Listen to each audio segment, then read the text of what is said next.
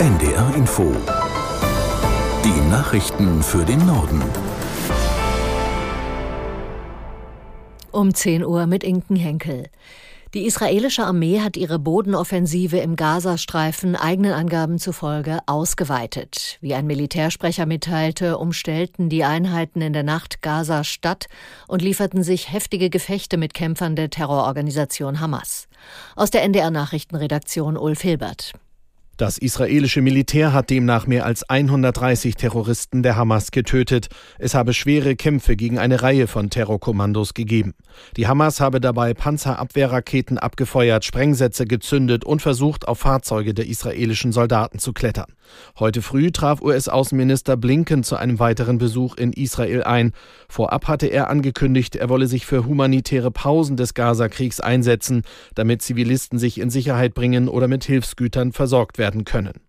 An der nördlichen Grenze Israels zum Libanon hat es in den vergangenen Stunden offenbar ebenfalls schwere Gefechte gegeben. Israel meldete einen Angriff der dort aktiven Hisbollah-Miliz. Deren Chef Nasrallah will sich am Nachmittag erstmals seit Ausbruch des Gaza-Kriegs öffentlich äußern. Außenministerin Baerbock führt vor dem Hintergrund des Konflikts um Bergkarabach Gespräche in der Kaukasusregion. Sie ist auf dem Weg in Armeniens Hauptstadt Erivan. Morgen geht es dann weiter nach Baku in Aserbaidschan. Baerbock will in den Gesprächen dafür werben, den Konflikt friedlich beizulegen.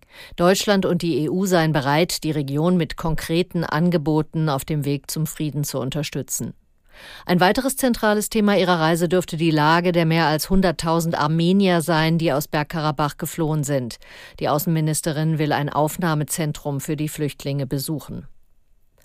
Schleswig-Holsteins Landtag kommt zur Stunde zu einer Sondersitzung zusammen. Anlass ist die schwere Sturmflut an der Ostseeküste vor zwei Wochen, die viele Schäden verursacht hat.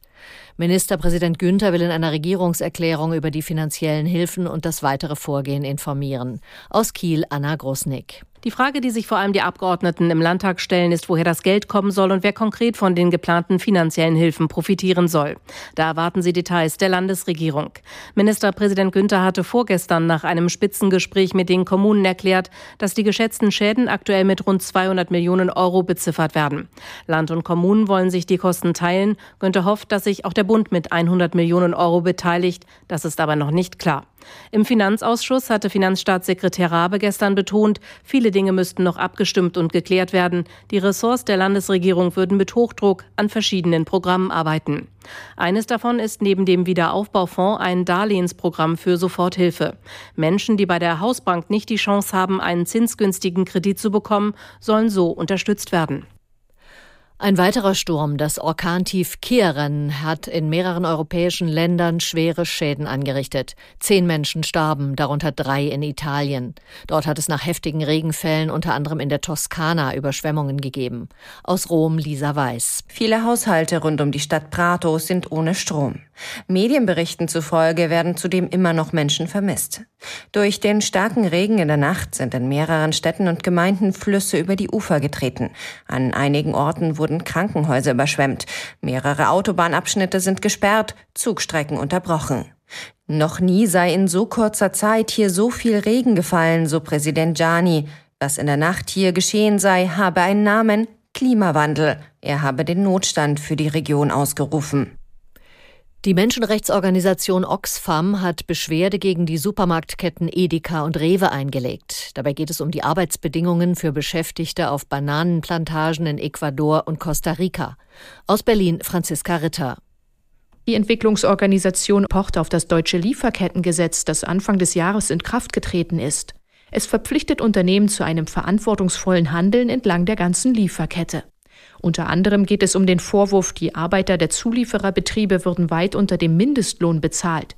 Sie müssten auf den Plantagen bleiben, während Flugzeuge giftige Pestizide sprühen und Gewerkschaftsmitglieder würden drangsaliert.